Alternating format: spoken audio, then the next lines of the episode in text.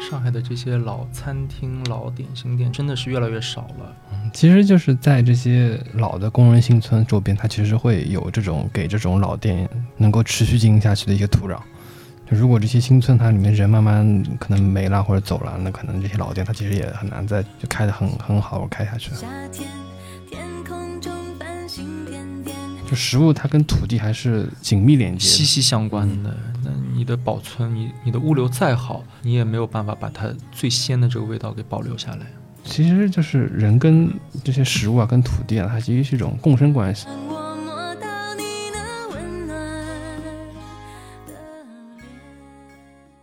各位听众好，欢迎来到晨记播客，我是王月洲。本期节目呢，我们会聊一聊上海非常有特点的食品冷面，包括一些别的一些夏日冷物。然后今天我请到一位嘉宾，实际上是我们这个节目的一位返场的一个嘉宾，因为他之前聊的那一期上海花鸟市场的一个往事，受到的反响各方面都比较好。呃，首先先请我们顾佳明顾老师来跟我们听众。打声招呼吧！啊，大家好，我是顾佳明，啊，老顾，嗯，呃，很高兴啊，时隔一年又回到了我们越州的这个呃电台频道。嗯，在聊吃之前，因为我今天早上刚刚看到顾老师他自己发的一条朋友圈嘛，就是他在上海应该算是仅剩的几个闽虫市场、兰陵市场玩虫的一些照片。因为秋天到了嘛，所以说顾老师能不能先给我们讲一下，就是关于在秋天玩虫的一些内容？OK，好啊。我们大家都知道，虫子在夏秋两季其实是它一个自然繁衍的一个季节，所以说在这个季节里头，呃，我们晚上都可以听到。草丛或者说小区的绿化带有虫子的叫声，这是它在一个求偶和繁衍后代的一个自然规律。所以说，在这个季节里头玩虫，呃是比较应景的，也是价格相对来说比较划算的。啊，包括我们常见的蝈蝈也好，吉儿也好，其实这个季节最适合玩黄蛉啊，大黄蛉。大黄蛉是我们上海虫友玩的比较多的一个品种。那到再冷一点玩小黄蛉，呃，装在咱们最有海派特色的一种虫具，叫万体虫具中。万体虫具啊，它的一个外形就跟上海的万体馆的样子是一模一样的。它也是我们海派的手工艺人自己研发出来的一个现代的虫具的一个模式。它特别适合养这些小型的鸣虫。嗯，然后呢，在这个季节，其实玩的最多的呢，还有蟋蟀，也就是蛐蛐儿。嗯，蛐蛐儿呢，它叫的很好听，很悠扬，但是它不能作为一种常见的鸣虫来养，因为它更多的一个功能性是斗虫。蛐蛐儿聚在一块儿，然后雄性和雄性狭路相逢，他们为了争夺异性，呃，就是就会咬嘛。胜者呢就会展翅来鸣叫，发出这个胜利者的一个姿态。嗯，呃，目前在上海来说。可能鸣虫市场就剩下兰陵花鸟市场了。周末的时候，在兰陵那个齐聚城的三楼有秋虫、蟋蟀的交易市场，还挺有意思的。可以在那看到从山东啊、从呃江苏苏北地区那收过来的那些虫子，那些虫子都是特别棒的。然后运气好的话，还可以看到一些友谊赛，嗯，就是两个虫友围坐一团，各自把虫拿出来斗一斗，打一架。啊，挺有意思的，有一有兴趣可以去转转。嗯，说到我们今天话题冷面嘛，同样在普陀区，其实有一家就是以冷面知名的一个馆子，叫做四如春。呃，因为呃，顾老师他是自己有在做一个视频号嘛，叫做老顾董，就是董就是董事的董。他里面拍了有非常多的上海，包括他自己呃在国内游历他经历到的一些美食，然后。其中最近就发了很多条，包括有四如春啊，包括有上海的一些其他地区的一些，呃，就是市井的美食吧。嗯，呃，所以说我想先从四如春这家呃店开始，因为四如春在上海冷面的地位当中应该算是鼻祖吧。因为从上海的官方的方志当中都有记载说，它是创造了上海冷面的一种做法。啊，四如春对于上海人来说，真的就是冷面界的一个 YYDS 了。嗯。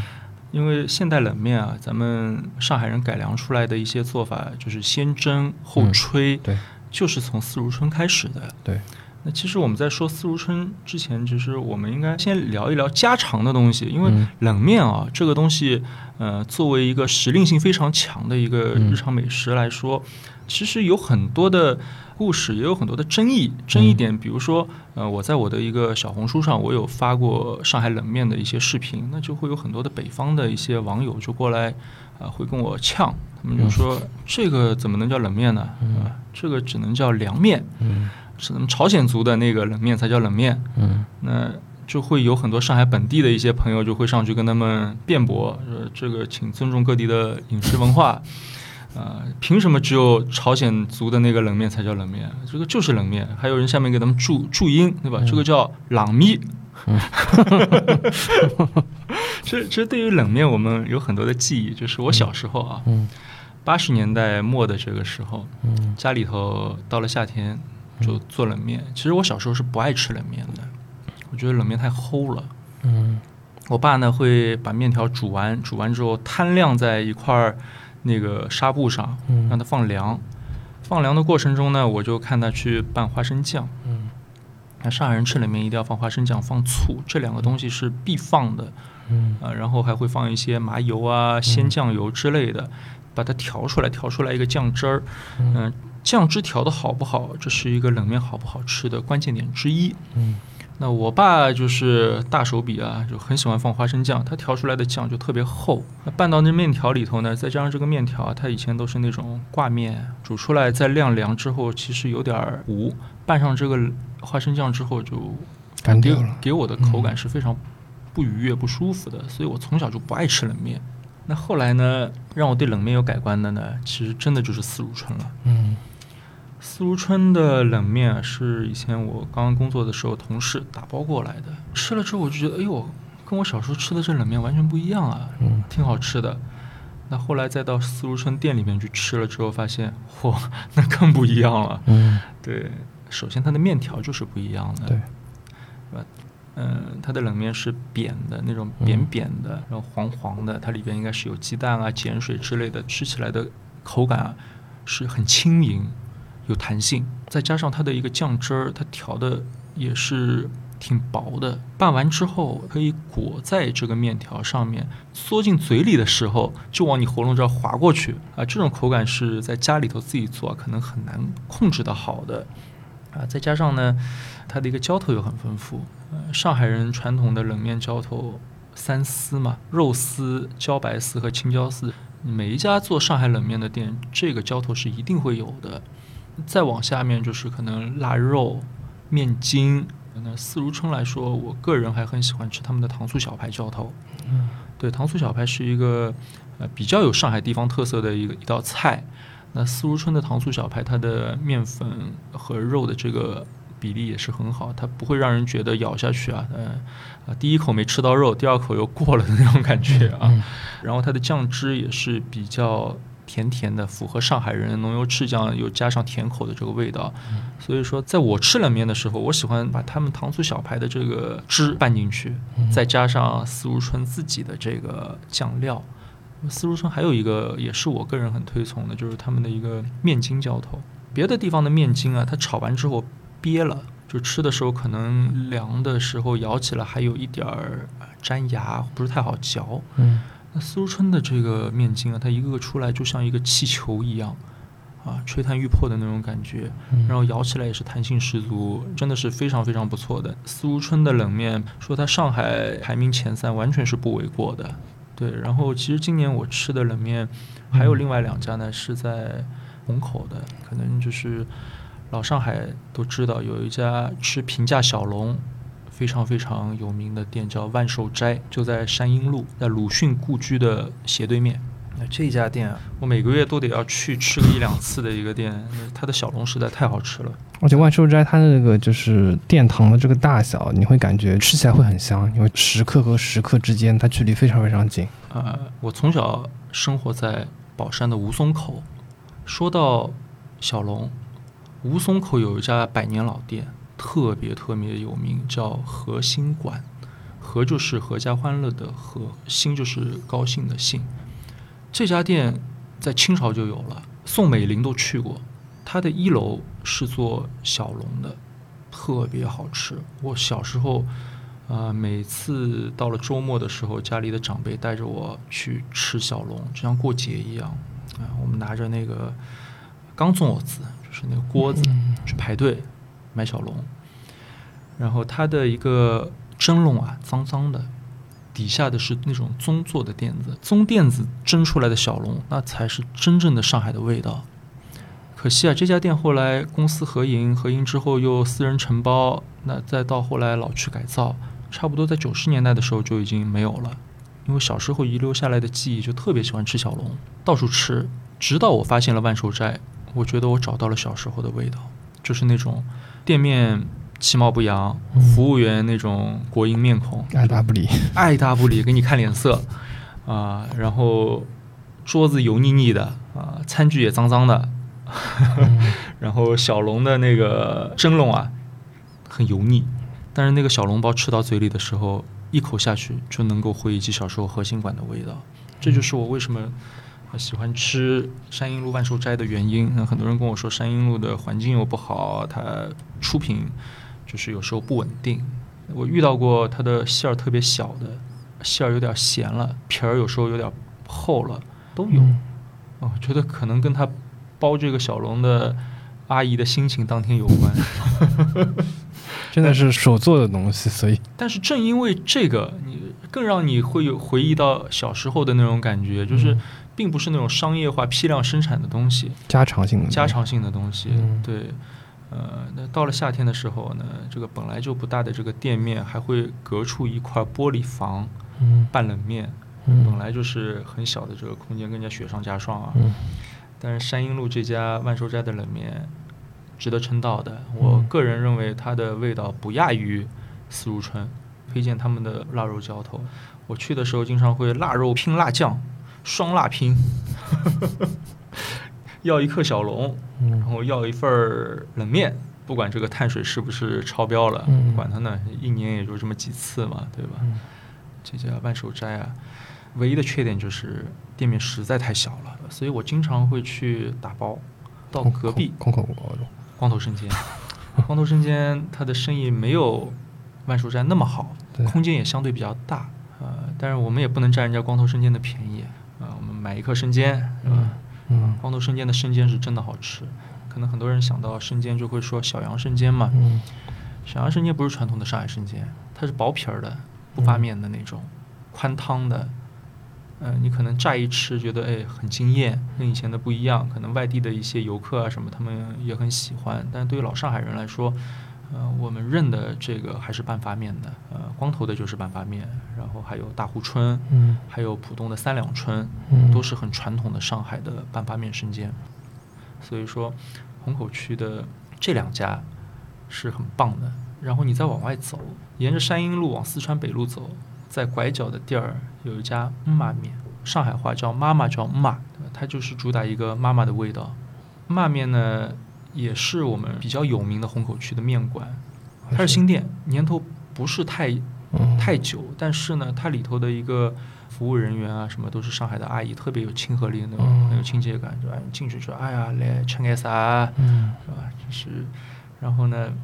他用的花生酱呢是品牌的花生酱，嗯，很厚实那种带有甜口的那种四季宝嘛。他给你拌的那个是免费的，但是如果你要换要加，要另外收费，四块钱加一加。嗯，然后呃，他们的冷面呢，我觉得也是很好吃的。然后有个大肠浇头，大肠浇头大家可能会觉得很腻啊，但他们家的大肠浇头用的是圈子，圈子是什么呢？圈子是猪的直肠。也就是最厚实的那一块，大肠圈小肠，一层又一层，特别厚，咬起来的口感比普通大肠完全就是不一样的两种境界的。那圈子呢，也因为不像大肠那么一挂一卷，它可能就这么一节儿，所以说它价格也是非常贵的。所以骂面用圈子来做这个大肠浇头，我认为是很良心的啊。它的价格呢，呃，老实说有点偏贵。上次去吃了一顿。当时要了一份小排骨啊，要了一个大肠，要了个猪肝，份冷面，呃，一百出头了。那个骂面的跟其他两家的区别在于什么呢？就是其他两家的浇头啊，它都是呃一盘一盘放在那儿，你点完单之后，你要什么浇头，他就拿个勺给你往面里或者往碟子里蒯这个浇头。那骂面呢，它的浇头有很大一部分是现炒的，就像苏式面的感觉，苏式面就是现炒浇头。然后你要猪肝的话，它还可以告诉厨师你要老一点还是嫩一点，它可以根据你的口感来帮你掌握火候。嗯，那这这也是它贵的一个原因吧，对吧？它人工在里头，食材在里头。我们到苏州啊、常熟啊去吃一些浇头面，其实也是这样子。我要什么浇头，他就现场给你炒什么浇头。嗯，骂面的这个卖点其实有一点结合了这些苏式面的一个特色。那我去吃骂面呢，有时候还会在马路对面去打包一份儿牛肉锅贴。嗯，马路对面的那家牛肉锅贴有故事的，不要笑，有故事的。它的一个名字就叫伊斯兰餐厅啊。这不是不是说人家说某某伊斯兰餐厅，或者说某某清真餐厅，它就叫伊斯兰餐厅。而且我说到这家店，我爸就有共鸣。他说他年轻的时候啊，呃，还是计划经济时代，嗯，吃肉吃米粮都是要凭粮票的。但是他去伊斯兰餐厅那是不凭票的，去吃什么呢？去吃羊肉涮羊肉，说要一个锅子，要一盘羊肉，再来一瓶啤酒。他说他那时候拿了工资。有富裕的就到伊斯兰餐厅去吃一顿。那伊斯兰餐厅呢？呃，其实经过了几次的转让，它当中历经过一段比较品质差的时候的。嗯，现在这一年好像又回来了，至少它的牛肉煎包让我感觉啊，能够回忆起九十年代那个时候的味道。但是它的一个锅贴皮还有点太厚了，我觉得稍微有那么点儿改良的一个空间。所以我去了伊斯兰餐厅，发了小红书之后呢，就有很多人跟我说：“他说你得要去尝一尝一心斋。”后来我就去了，果然不虚此行。他在东宫，在平凉路和宁国路的路口。对，呃，上海有两个宫嘛，我们小时候老上海人都知道，一个东宫，一个西宫，是吧？沪西工人文化宫在曹杨路，沪东工人文化宫在平凉路。东宫的正对面就有这么一个。呃，一心斋，一心斋呢，它跟伊斯兰餐厅一样，它是清真餐厅，而且呢，一心斋的二楼是可以点菜的，性价比很高，东西好吃又便宜。我这一个月就去了四次，就是每次去就是这么几样啊。我跟你说，牛肉锅贴一定要二两，牛肉煎包来一个，三黄鸡来一份儿，刨冰来一份儿。它的这个呃牛肉锅贴皮儿薄底脆。肉紧实，把它咬开来之后，掉出来是一整块肉团子。然后牛肉煎包吃的时候呢，把它咬开，里头是有汤汁儿会流出来的，对，特别棒。嗯，白斩鸡二十五块钱一份儿，四分之一只。对于糖吃来说，我觉得是很划算的，价格比正鼎鸡便宜，味道比正鼎鸡好，值得吃的。呃，它的刨冰呢不便宜，十二块钱一份，赤豆的。我爸跟我说，他说你吃刨冰啊，一定得要吃赤豆的。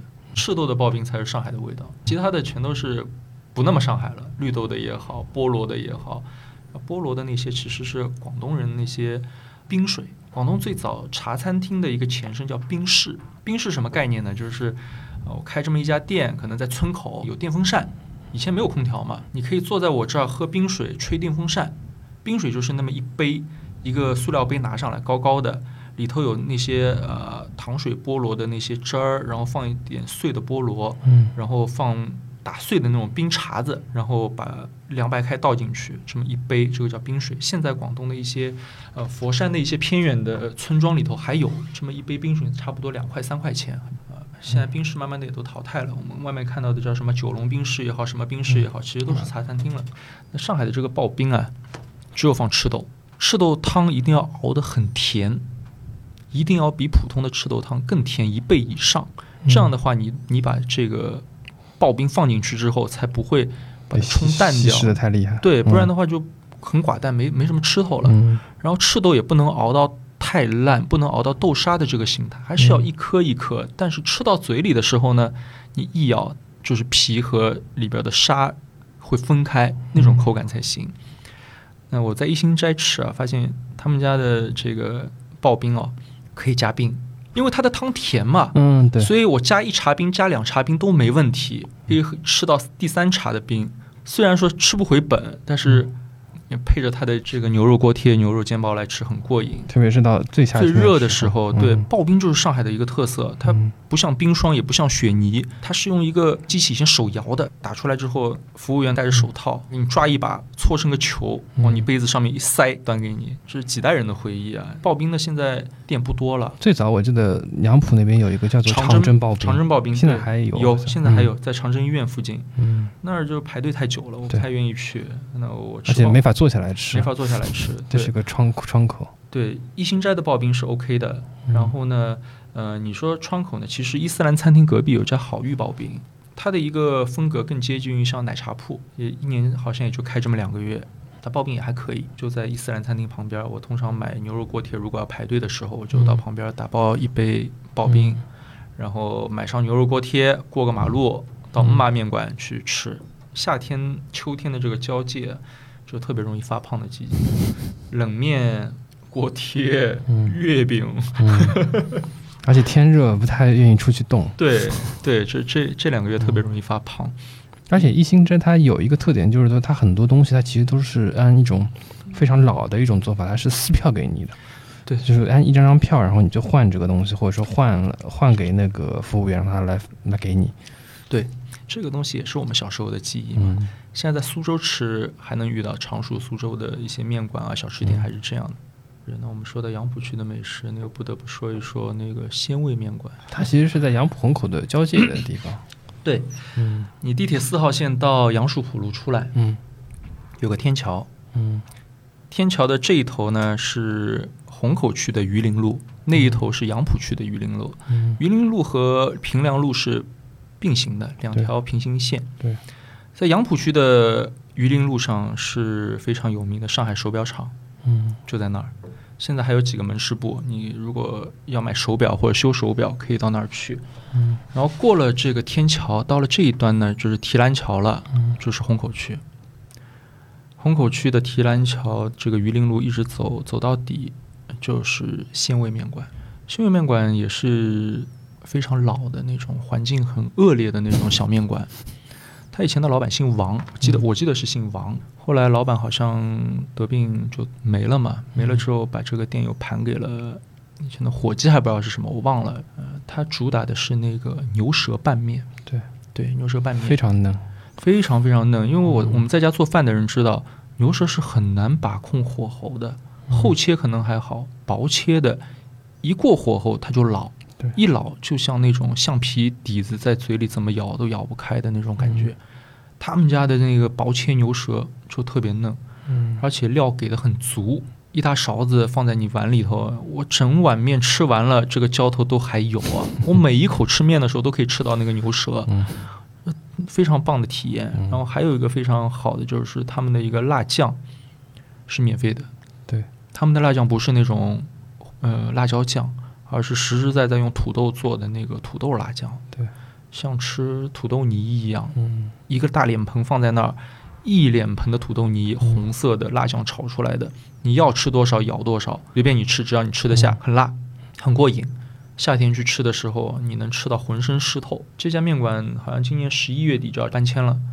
对他吃这个牛舌，说实话，就吃下来这感觉会比去那种高级餐厅、西餐厅吃下来感觉还好。对。就完全不一样的体验嘛？呃，它有它的特色在里头，因为在上海滩上做牛舌面的本来就不多，对对吧？而且它有一个呃环境和价格的反差，嗯，这么脏乱的一个环境，我得端着盘子从一楼走到二楼，那段楼梯特别陡，你知道吗？木头的楼梯，上海的那些杨浦区的那种呃老的砖木结构的。它的一个楼梯的坡度可能都能达到七十度左右，又很窄，而且没有栏杆，好像没有栏杆。你两只手托着托盘，里面放的是面，然后那个楼梯又是粘久那种，有一层油腻在上头，那个体验感就是非常非常。令人记忆深刻的，嗯，很有上海特色。所以我去这家面馆一般都是错峰避风，对我也错过饭点。我也是，我通常都是一点半之后去，吃完之后呢，溜达溜达，溜达到那个犹太纪念馆。犹太纪念馆那儿有个白马咖啡厅，可以坐着喝杯咖啡，然后再回去。嗯，对，那家店是非常厉害，因为原来提篮桥那边其实可以吃的东西还蛮多的，像那个有个叫做做那种素斋的一个宝，也有在那边啊。那家叫郭大王对吗？郭大王在下海庙，对下海庙边上。郭大王是台湾人开的。我们小时候，我不知道你有没有记忆，玩溜溜球，在九十年代非常盛行的，叫郭大王溜溜球。这是台湾到上海来做生意，他把自己的品牌做起来，一度是上海的风云人物啊。说到溜溜球，就想到郭大王。然后后来溜溜球不火了，不火了之后，他又在那儿开了一家这个呃素斋馆。现在我不知道还在不在啊？好像是搬到那个来福士下面去了，就是虹口的那个来福士，对对？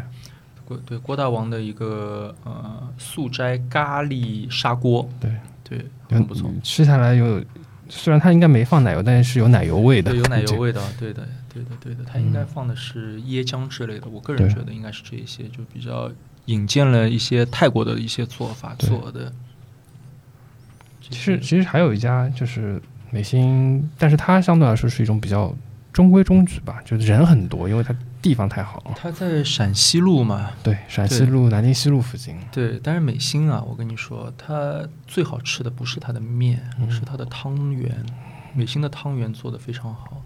上海有两家新，一家叫美心，一家叫四星。美心在陕西北路，呃，延安路路口；四星在四川北路。对，四星是很多年了，他是做的那些老上海汤圆，对，就是那种个儿很大，一个个像鸡蛋那么大的。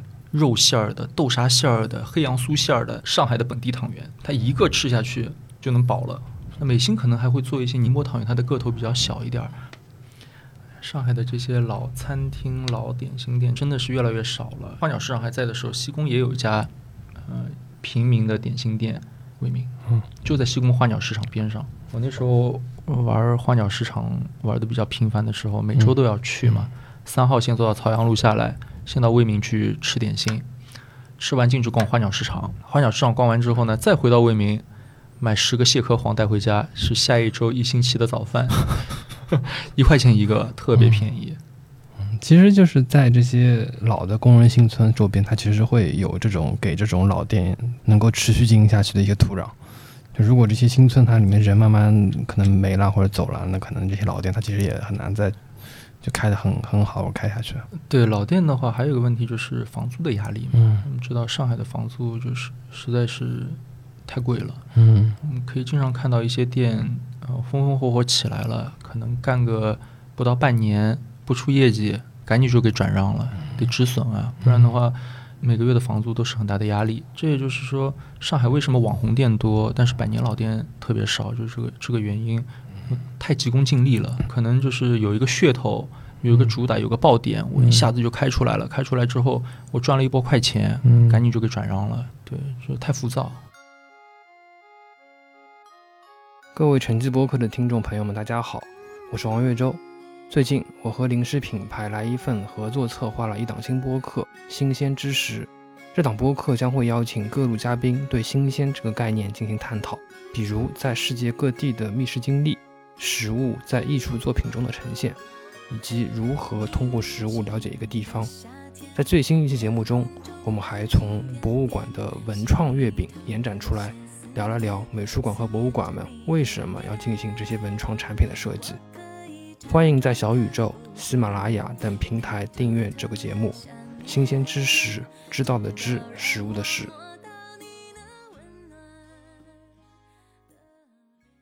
顾老师，你家里面夏天会自己做一些这种糟卤的东西吗？会，我们家会做。我爸爸特别热爱厨艺。那其实说到糟卤啊，嗯，上海人吃糟卤是因为以前家里没有冰箱，因为没有冰箱，吃完的荤菜没法保存，所以说把它糟起来，这样的话利于保存，不会变质。比如说我们家小时候，呃，吃白斩鸡，一只鸡可能一顿两顿吃不完，剩下的怎么办呢？糟起来。那吃蹄膀可能吃不完，糟起来；吃白灼虾吃不完，糟起来，好保存啊。这个就是我们上海人就是吃糟货的一个历史背景。就其实跟别的地方做这种腌制的是一个道理，一个道理。我们我们到贵州去，他们做那些什么臭酸啊，做那些什么安汤啊，其实也是这样一个道理。我们家以前我记得做，我爸去买酒糟。就像我们现在吃那些甜酒酿一样，它就是沥干的那种甜酒酿，很干，然后再自己去调料，把什么嗯酱油啊呃之类的调味品把它调进去，调进去之后发酵，让它自己发酵个两三天，嗯然后再再把要吃的东西放进去，什么鸡呀啊、肚子啊。嗯啊，猪脚啊，就放进去。这三样东西放在糟卤里头，那就是糟巴豆。嗯上海人的糟巴豆一定是这三样东西少不了的。呃，猪脚、猪肚和鸡。然后后来慢慢的可能再放一些门腔、猪舌头，对吧？也有人会把猪脚换成鸡脚，对吧？也有放虾的。嗯、那糟巴豆也可以凉吃，也可以呢把它蒸熟了吃。它里面因为含有酒精含量嘛，开车的时候就尽量别去吃它，会有点风险。我们家以前还用黄酒来做过这些骚货，特别特别呛。还有人会在就放点毛豆进去，这个可能是一种就相对来说就是这种平民吃法，对平民吃吃法。就是，呃你也不可能顿顿大鱼大肉嘛，对对吧？平民吃法，糟点毛豆，糟点花生，嗯然后拼一拼，我们上海人叫这个叫花毛一体。对一盘子又有花生又有毛豆端上来，然后开一瓶冰啤酒。晚上乘凉的时候，摇着扇子，吃着毛豆，喝着啤酒，就这么打发时间嘛。对，特别是夏天就最热最热的时候，可能也不愿意去做很多大菜大饭，那可能就吃这种东西就挨过一顿了。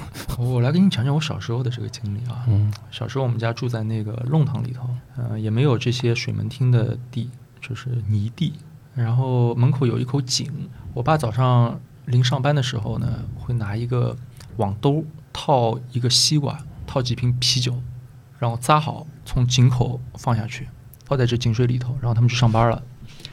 然后晚上下班回来之后呢，太阳落山了，嗯五点半的时候，在门口支一张小桌子，四把小凳子，我奶奶、我爸、我妈、我四个人坐着。我爸呢，打一桶井水泼在地上，嗯井水冰凉冰凉的，泼在地上之后呢，可以把这个日头的这个热气啊挥发掉。挥发完了之后，这地干了，然后呢，从井里头把这个啤酒给提上来，一桌子菜坐在那儿吃。吃完了之后呢，把桌子收了，把凳子换成躺椅，然后呢，再把这个西瓜从井里提上来。这个西瓜的凉啊，我到现在记忆犹新，跟我们冰箱里拿出来的是不一样的。那种凉就是那种沁人心脾的那种凉，不像我们冰箱里拿出来的那种凉，凉的我我有时候吃的会牙疼。我小时候，我爸厂里头还会发什么呢？发冷饮水，就是一个大的那种保温桶，里头会放那些冰的水，然后它里边可能会放一些类似于像，呃，又有香精、色素和一些果味儿的那些调味儿，它又不同于现在那些果汁儿，不一样。它喝起来呢，清甜的口味，就像兑的很淡很淡的那些果汁儿。就类似于像现在气泡水里面不加这种气泡的对对。对对对对，就像这种感觉，嗯就很爽口。然后这种东西呢，可能以前那些大的厂里头有高温的时候，那后来慢慢的在发展，他们开始做盐汽水。盐汽水就是你家里头拿那些啤酒瓶过去，得要拿瓶子换，然后高温的时候可能每人有指标给发几瓶，然后我爸就把它带回来，带回来给我喝。然后这些盐汽水也是出品非常不稳定的，可能这周的味道跟下周的味道又不一样，有时候这个下面还有一些沉淀物，显得不太那么卫生的感觉。嗯从现在的角度来说，全都是三无产品嘛，工厂自己做的，嗯呃，但是在那个时代里头是有很有时代印记的东西。嗯嗯，但我我们现在回忆起来还是非常怀念的。嗯说到冷饮水，我就会怀念到小时候在城隍庙吃过的一个东西，叫可能名字很普遍啊，冰镇绿豆汤，但是又有些不一样。怎么不一样法呢？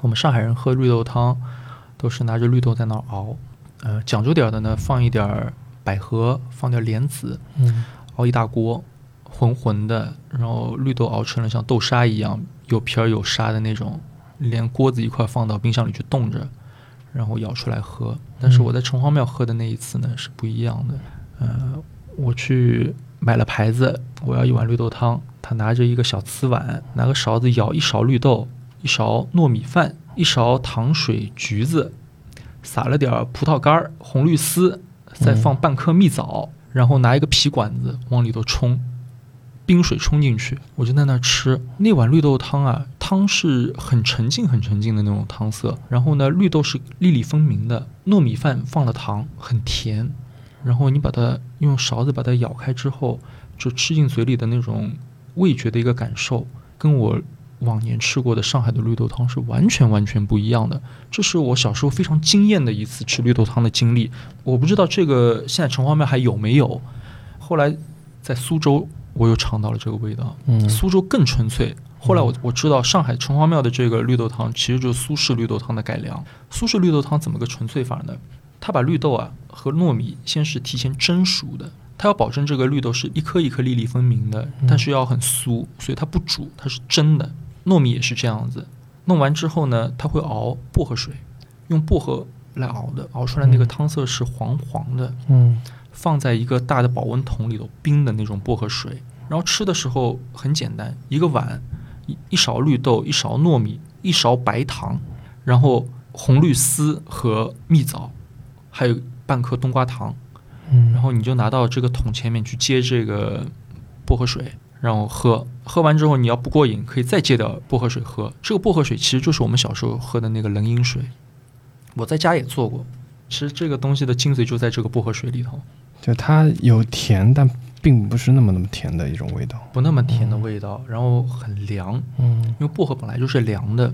我在苏州啊、常熟啊吃过好几家店，然后回来自己也研究，最后发现，就是你绿豆汤的好坏跟你这个薄荷水熬的好不好有很大的关联。我试过自己用，呃，干薄荷或者鲜薄荷来熬，熬出来的那个汤色呢，颜色是对的，是这个黄黄的颜色，但是它的一个。薄荷的呃凉感会有欠缺，可能在熬的时候，它的一个薄荷精、薄荷脑挥发有很大的关系，也有可能跟我的火候掌握的不好有关系。那后来我又尝试了用薄荷精，那薄荷精的问题在于呢，放多了就会有一点像风油精的味道，不太那么令人愉悦了。后来我找到了一个方法，用薄荷糖、薄荷一起熬。这是还原出来，我认为是最接近于我在那些店里吃到的味道了。它不是薄荷精兑，也不是纯粹用薄荷熬的，它是用两种复方的形式来做出来的。我有一次在家里自己这么做了，然后我记得我还发了一个视频制作的视频，哎，点击率还蛮高的。现现在这样做的店应该很少了，很少很少。苏州有，上海我印象中可能。嗯，城隍庙有那么一家，我不知道现在还在不在啊。嗯。然后还有人给我留言说，在嘉定也有。嗯，从宝山往北走到了嘉定，嗯，再从嘉定往北走就到常熟，常熟就是苏州了。其实那儿因为是离的苏州比较近，所以它有这样的饮食文化。但在上海市区这样的一个啊兑出来的绿豆汤，其实是不多见的。所以我当时在城隍庙吃的时候是觉得惊艳，对，后来才慢慢的就是。有了新的认知，嗯，因为大多数绿豆汤还是熬煮出来，熬煮出来，就是你就是真的吃的时候，它其实里面都是，就是都基本上都碎掉了，都碎掉了。而且你要知道，为什么绿豆汤这个形式啊，在很多饮食店，尤其是大店里面是没有的，你知道为什么吗？嗯，因为熬煮出来的绿豆汤，它特别容易滋生细菌，就是说，对它熬出来一段时间里面你不吃掉的话，它的细菌一定超标。所以说大店不做，因为它过不了这个卫生这一关。要么就熬出来，马上冰镇掉，马上冰镇掉。但是你冰镇掉，你拿出来，你放一会儿，还是会有细菌出来的。对，所以说这些苏式的绿豆汤可能更符合就是现在的这个卫生标准啊。其实你讲到苏州，正好反正秋天也到了，其实苏州其实马上就要吃一个东西叫鸡头米。对，它你刚刚说的那个做法，其实有点像苏州，就是他做鸡头米的那个做法。对，嗯，鸡头米这个东西啊，很金贵。它在每一年的秋天开始，只有短短五十五天的一个上市期。对，这五十五天一过，你花钱都买不到。你可能能在南货店买到芡实，那就是干的鸡头米，你回去要发来煮。但是我可以保证，它的味道跟鸡头米完全是两码事儿。对，你没有办法吃到。嗯，做鸡头米的这些农户，我会跟他们建立联系，我让他们寄过来。他们怎么怎么寄的呢？就是。我跟你说，我我说大姐，我要一斤鸡头米，嗯，啊，行，你等着，他第二天就下水给你把这个鸡头米给挖出来，挖出来之后徒手剥，剥鸡头米的这个过程很有意思的，它鸡头米的那个果实啊，就下面那个根茎长得像一个鸡的头，然后把它掰开，里头那个一颗一颗一颗一颗的那个小颗粒是它的种子嘛，嗯。你得戴着那个手套，那种铁的那种指套，嗯。一颗颗把它刻开，呃，然后这些鸡头米它马上会找一个塑封袋，放上纯水，放到速冻里冻起来，冻成一个冰块儿。冻成冰块儿之后呢，它给你找个泡沫箱，放上呃冰袋儿，发个顺丰，第二天你可以收到。收到之后，我也得马上在第一时间，趁着这个冰没有化，就放到速冻里去放着。嗯一旦这个冰化了，它的味道就会打折扣，所以它的一个保鲜非常非常的讲究。然后我要吃的时候呢，把它拿出来，把这个冰化开，化成水，把它沥掉，一次性要吃完。如果反复再冻，它的味道每冻一次，它就会打一次折扣。烧一锅开水，水开了之后，把这鸡头米倒进去，等它再次沸腾的时候，十五秒就得捞出来，不能时间过久，最多十五秒，赶紧就捞出来。捞出来之后呢，这个时候的鸡头米是最佳的一个风味。呃，可能我看到很多人吃鸡头米，他们介绍喜欢放那个桂花，那我觉得不要放桂花，桂花本来就是有香味的，它会抢掉鸡头米的一个味道。对。我吃鸡头米就是白糖水，开水放一小勺白糖，嗯。把鸡头米放进去，然后这碗鸡头米就是我认为是最纯粹的鸡头米。嗯。但是我又要说但是了，但是在有一年我去苏州，就是我到了农户家里去吃的时候，我才发现我在家吃的这个鸡头米啊，跟他先采上来、先剥出来给我煮出来的味道又差了一大截，就是不一样。所以我在那次才发现，苏州人为什么这么爱鸡头米，为什么说鸡头米这么好吃是有原因的。它真的是没法运输。我前两年有在外地的一些高端的餐厅，包括其实我在上海的一些高端的一些粤菜馆，嗯我也有吃过他们的鸡头米。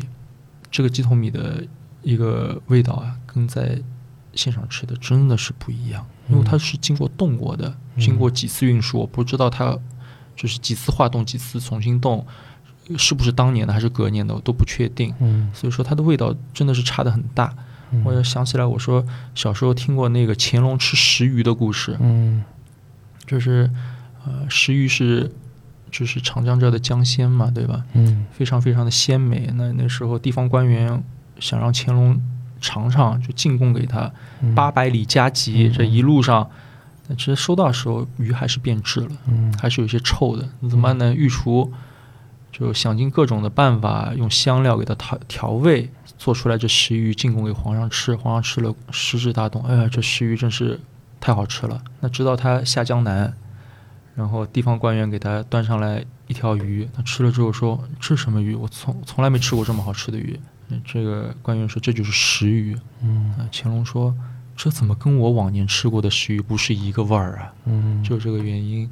我们在外地或者说在其他一些餐厅吃到的鸡头米，我们觉得它已经很好吃了，跟我们用芡实发出来的完全不一样。甚至我收到第一时间的那个速冻的鸡头米，我觉得已经很好吃了，已经秒杀这些餐厅的这些鸡头米了。但是我到了当地，在农户家里吃到的那一碗鸡头米，我觉得我可以忘掉我之前吃过的所有的这些鸡头米的味道。就现代的这个工业啊物流体系，它虽然很方便，但很多食物的本味其实还是要到现场去一定吃。一定是这样子。包括嗯我上个月去云南，我去了建水，建水有一个当地的特产叫草芽。草芽呢，它是一种水生植物的根茎，它一根一根像细细的小象牙的那种感觉，所以叫象牙菜嘛，特别好吃。这个东西在外头根本就没有。嗯、我在昆明的菜市场有见过一次，但是呢，我当地的朋友跟我说，草芽你运到昆明啊，它必须得进药水，否则的话就保持不了这个形态。吃的时候味道已经是大打折扣了。